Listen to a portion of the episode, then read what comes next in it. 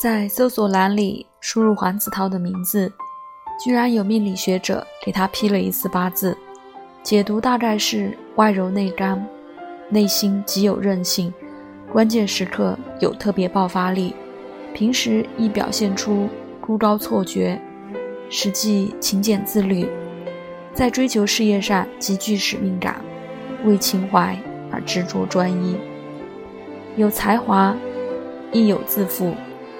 在亲密关系中常有不安全感，以至于从他大红的二零一五年起，把流年一直批到二零二二年。貌似虽有波折，却无人能阻挡他这几年准红的运势。不过黄子韬本人是不会为这类预言的好坏所打动的，信念才是最重要的。让他信命，这比外人说他靠着良好的家境上升更荒唐。命由己造，他一直把握着自己的信念高攀。尽管偶尔真如八字批语中所说，露出一部分人没能理解的高冷和桀骜，但心中保留着什么，他相当清楚。最近一直在忙拍摄《燕世番《知心青年》，还有《这就是街舞》的综艺。二零一七年收获最大的，应该就是攒了不少的作品，在二零一八年呈现给大家。他脸上洋溢着骄傲。谈到二零一七年发生印象最深刻的事，他没有特别印象，换言之是太多了。每一个角色都留给他不同的体会，也因为角色接触新的人和事，他也习惯了活在当下。过去的事很难有让他想再掏出来再细细整理一遍。放在现实生活里，大概是微信朋友圈里，从不设可见期限，上一秒吐槽，下一秒又对某件事充满希望。过去有印记，但不会有什么沉溺。他近期最着迷的角色和剧本，是正在拍摄的《燕世芳之新青年》。崇利明是一个很凄惨的角色，跟我本身最大相似之处是爱过。一进入这个角色就想哭。你能从这个角色中，你能从这句原话中。体会到黄子韬在炫酷范儿下一颗根正苗红的赤子之心，就是有点让不了解他的人惊叹，居然是这样一个人。了解他的人会会心一笑，大多数人看见他在舞台上霸气唱跳的王者之风，却只有一些人见过他戴五星红旗帽子出街。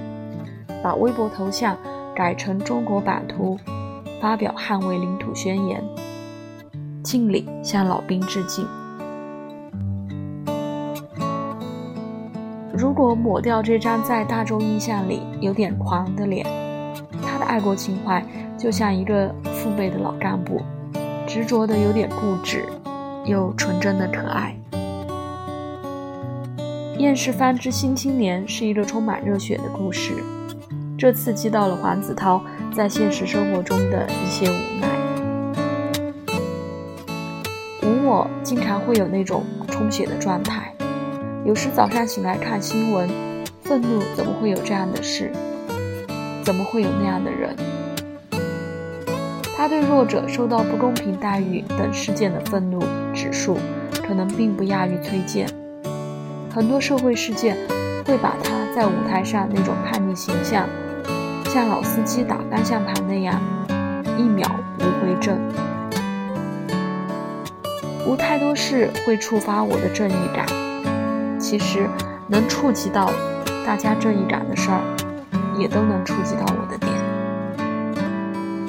诞生在清朝末年的崇利明，再一次刺激了黄子韬的正义感和爱国热情。如果我出生在那个年代，我肯定是个将军。为保护国家而牺牲的一个人。渐渐深入了解，他显得有点精分，但这种精分却让人欣慰。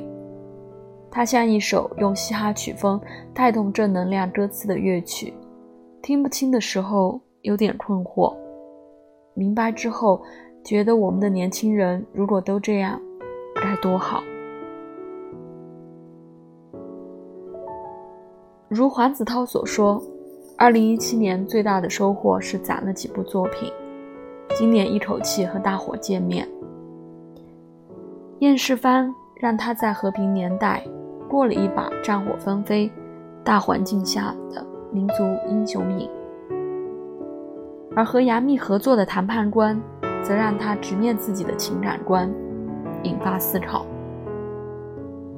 本以为黄子韬和性情桀骜的谢小飞是高还原度契合的，可他还是摇头不停。这些角色和我自己本人来讲都不算像的，但是每次我演的时候都会进入到这个角色的状态，可能平时说话做事也都会有点受角色的一些影响。做到演员的敬业，需要有个前提。一定是自己选择的，演起来才会过瘾。辩论口才并不伶俐的黄子韬，身边也没有做谈判工作的朋友，根本没法找人取经。但拿到剧本后，他开始仔细看一遍又一遍，琢磨那个行业的思维逻辑、说话方式，再看看类似影片，找找跟自己行为相似的细节。在这个过程中，他一直学习当一个真的谈判官。没想到，还真的学会了挺多谈判技巧。在剧中，黄子韬扮演的谢小飞逐渐信任和依赖女主角童薇，这是一个相对困难的循序渐进过程。而在现实生活中，黄子韬是一个信任、看感觉的人。不是每个人都值得我信任，但是我会信任现在我身边的人，也是在现实当中我学到的。其实好朋友你有几个就够了，我也不需要那么多。但真的有那种很真心的人出现，我又能感受得到，我也会和他成为朋友。他对生活充满着一种执着的热情。比如拍戏过程中，在美国取景，去了纽约、夏威夷，他会喜欢夏威夷更多。纽约太冷了，我不习惯。在谈判官的宣传海报里，有一句谢小飞人物精神的文案：“我要给你上天入地的爱情。”这句口号在浮在浮躁的时代出现太多，实现很少。从黄子韬的角度来说，谢小飞这样的感情观是经过很多考验和磨砺才逐渐露出的。在他谢小飞这样激烈、炽烈的感情外面包着一层壳，也是这个社会很多年轻人的共同点。但我相信，大多数人害怕表达和付出，都来自于一种不安全感。当值得信任的人出现了，那层壳会慢慢卸掉，然后开始执着的去爱和付出。黄子韬很理理解这个需要逐渐信任与认可的过程，因为自己也是不太能信任的那一个。生活总是先给你考试，再给你上课，而多数的考试是需要付出代价的。这个代价极有可能就是感情的伤害，并且能称为考试的生活难题，总是容易触及一个人完全空白纯真的领域。这个领域可能没有一点点防范。在这个问题上，有人选择被爱来成全自己的安全感，有人坚持于自己感觉去给爱的人信任。黄子韬是属于后者的，他觉得能信任的，更有可能还是自己愿意去爱和付出的。但这并不是一眼放去就能揪出来的。我也在等待一个我能够真爱的人出现。他觉得，如果人对了，那种上天入地的感情观、不易长久的论点可以被推翻。感情里排除质疑和忧虑，才能走得更远。这句话投射出他柔软的一面。热血逆流之后，总有安静的时刻。今年黄子韬除了几部戏的推出，也有音乐方面的计划，比如有新专辑，也有很多很多的单曲，还在积极筹备演唱会，要创作、演唱、排练舞蹈，连轴转的工作对他来说已经逐渐游刃有余，怎么都比录《真正男子汉》第二季那会儿好太多了。那真是个会给人留下心理阴影，又让汉子们欲罢不能的节目。和黄子韬从同参加该节目的一位男艺人，就因为挑战高难度动作而留下习惯性脱臼的病根。黄子韬虽然没有留下什么重伤，但在录制节目那会儿，还在同时拍摄《大话西游之爱你一万年》，那是他出道五年体力上最难负荷的一个阶段。如果你问他，再有真正男子汉这样的节目找上门了，还会再去吗？他还是活在当下的那种状态。看情况，我不知道到时候自己是什么状态，内心会有什么样的需求和想法。但只要是我人生中还没体验过的事情，我一定还会去尝试一下。他也感叹。在《真正男子汉》第二季里，成长太多了，很多经历与体验，很多的磨练，让自己的内心成长了一大截，看到很多生活之外的东西。这个节目的生活是其他节目接触不到的，让我对军人有了一种刻骨铭心的正能量，很热血。让我很爱部队。转回头，他也真的明白，在现实生活中做着真正男子汉，要比在真人秀节目里做一百个俯卧撑难多了。首先是对人生的豁达，部队精神让他把一部分东西活明白了。在综艺节目《这就是街舞》的官方宣传活动上。有记者问黄子韬：“如果有街舞选手比自己厉害，会不会不服气？现场来个 PK？”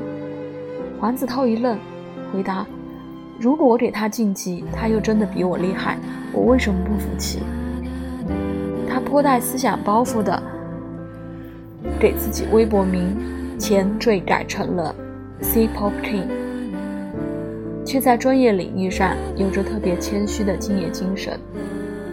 哪怕是一个名不见经传的素人选手，只要有超过自己的地方，那一定给人整机会展现。这种大将之风，或许就是他在真正男子汉中学到的。其次是对事业和生活的目标角逐。去年晚上出现了一个新词“油腻中年”，但在短暂的戏谑笑话之后。人们对这个词又油然而生尊敬和珍惜。大多数人身边的丈夫、父亲，都是为经营家庭和生活而放弃健身、理容的成本和时间。有人发自肺腑地感叹：“油腻中年才是真正的英雄。”当然，黄子韬离中年还有很远一段才会到达。作为艺人来说，他也不能允许自己油腻。但黄子韬对于油腻中年的精神是带着尊敬和佩服的。这种来自不同维度的生活精神，也一直存在于黄子韬的进取理想中。他很少给自己留出休假的时间，也乐于奔波，摒弃了放空的欲望。理由还是那句话：做自己喜欢的事会过瘾。看完演唱会就创作新歌，出完新唱片就接着拍戏。休息的行为大多还是跳舞和音乐，喜欢的事都能让自己放松。在二零一八年的第一天，被问到今年有什么计划之类的问题，黄子韬还是懵懂状态，跟很多人一样，觉得昨天还在庆祝二零一七年的到来，今天已经要憧憬二零一八年了。他不擅长憧憬，更偏向于看紧脚下正在迈出的那步路，走一步算一步吧，不是散漫，而是在看清这个世界环境之后更加客观的睿智。他习惯提前到达下一阶段的目标，再在这个阶段到来的时刻把准备好的东西铺陈出来，这样才有安全感。比如，二零一七年积攒下来的作品，创作的音乐舞蹈，有很多人能够听到、看到。二零一八年，我可能就很开心了。希望有更多人喜欢我的 C-pop。脸上有种小学天才尖子生，已经在三年级开始的时候超前学习了所有课程，不慌不忙地进入下一年级功课的。跳级优越感。